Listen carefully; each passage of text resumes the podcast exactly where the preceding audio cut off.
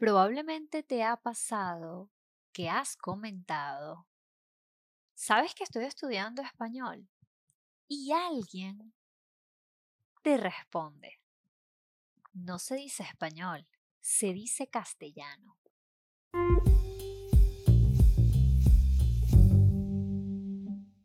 Buenas, buenas, esto es ABCDE, clases de español.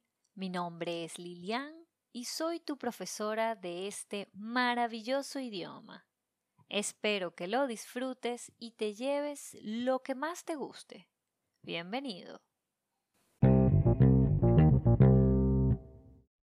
Entonces, ¿realmente cómo se dice? ¿Español o castellano? La Real Academia Española, conocida como la RAE, que es la institución cultural dedicada a regular la lengua entre el mundo hispanohablante, dice que para nombrar la lengua común de España y de otras naciones de América, son válidos los términos castellano y español. Es decir, establece que ambas palabras son sinónimos pero vamos a hablar un poco del origen de estas palabras para así poder comprender por qué fueron establecidas como sinónimos. La palabra castellano se refiere a la lengua que se hablaba y aún se habla en Castilla, una región de España localizada en el centro de la península ibérica.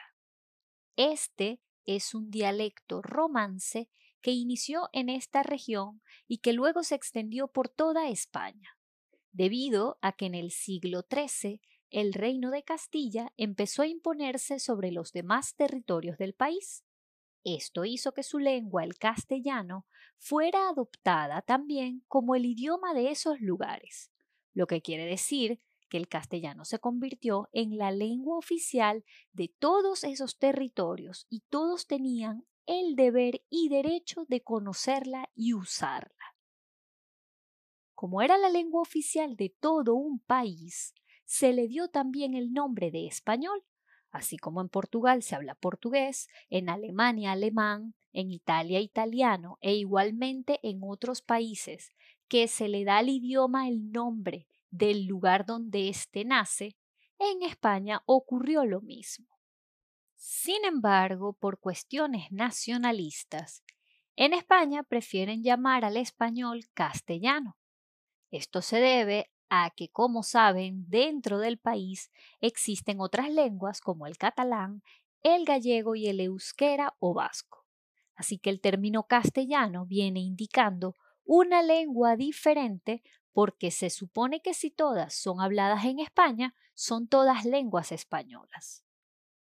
Por otra parte, el español fue llevado a otros países en la época de la conquista, expandiéndose así por algunos países de América, en Guinea Ecuatorial y Filipinas, donde dependiendo del lugar se le conoce como español o castellano. Muchos de los estados americanos, al independizarse de España, comenzaron a utilizar el nombre castellano sobre el español, ya que el término español hacía referencia a la época de la colonia. En Venezuela, por ejemplo, país donde yo nací y estudié, se le llamaba a la disciplina escolar castellano y literatura.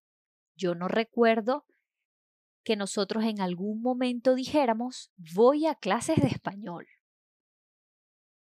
Realmente el nombre español es empleado en oposición a otras lenguas, y se usa mayoritariamente cuando queremos decir que estudiamos ese idioma y no otro. Por ejemplo, estudio español, estudio francés, estudio inglés.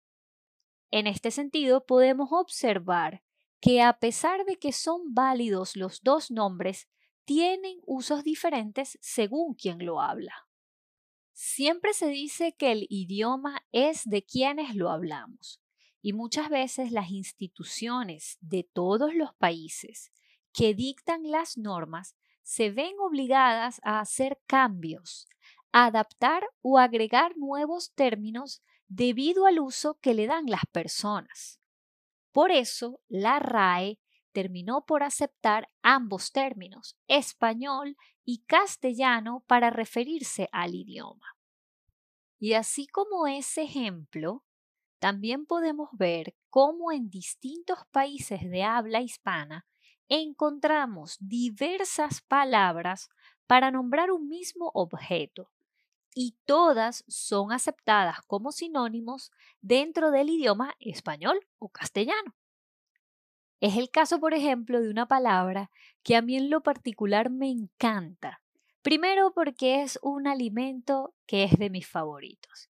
Y segundo, como profesora de español o castellano, es una palabra fascinante por la diversidad de nombres que tiene.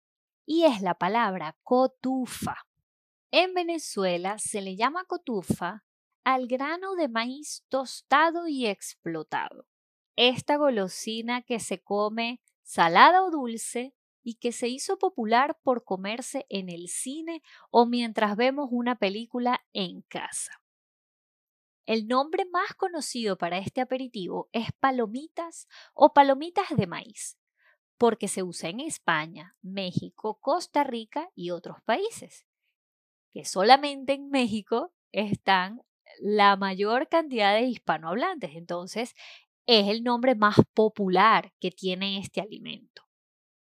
Pero también es conocido como cabritas en Chile, canguil en Ecuador, crispetas en Colombia, pipocas en Bolivia, canchitas en Perú, pochoclo en Argentina, pops en Uruguay y seguramente hay otros nombres que tiene esta maravillosa palabra en otros países. Y así como esta, existen muchas otras palabras que son de uso cotidiano y que varían según el país, como es el caso de coche, carro, auto, vehículo, o el caso de café y tinto, cerveza, birra o caña, y muchísimas otras palabras más que van a variar según el país y sus habitantes. A lo que quiero llegar es que el idioma que hablamos como lengua oficial en 22 países es en base y estructura el mismo. Ah, pero existen diferencias. Sí, como ocurre en el inglés de Inglaterra y Estados Unidos, el portugués de Portugal y de Brasil, y otros idiomas en los que existen diferencias porque éste nace en un determinado país, se expande, otros países lo adoptan y luego lo adaptan según su cultura, según su historia e incluso según su geografía.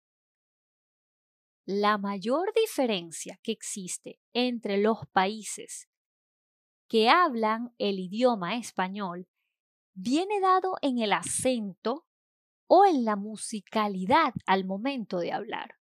Como les dije anteriormente, sí existen palabras diferentes, existen expresiones distintas, pero en base es el mismo idioma español o castellano.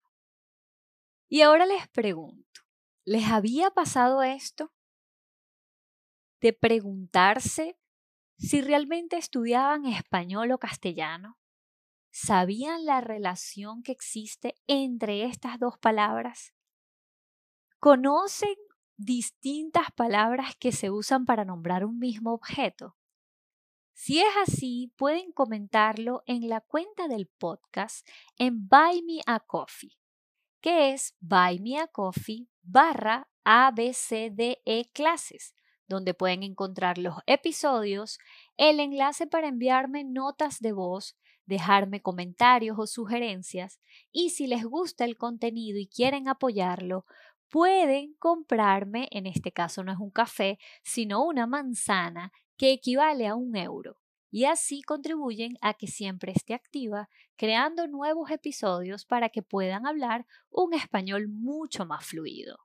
También pueden seguirme en Instagram a través de la cuenta ABCDE Clases, donde estoy publicando contenido visual relacionado a los episodios.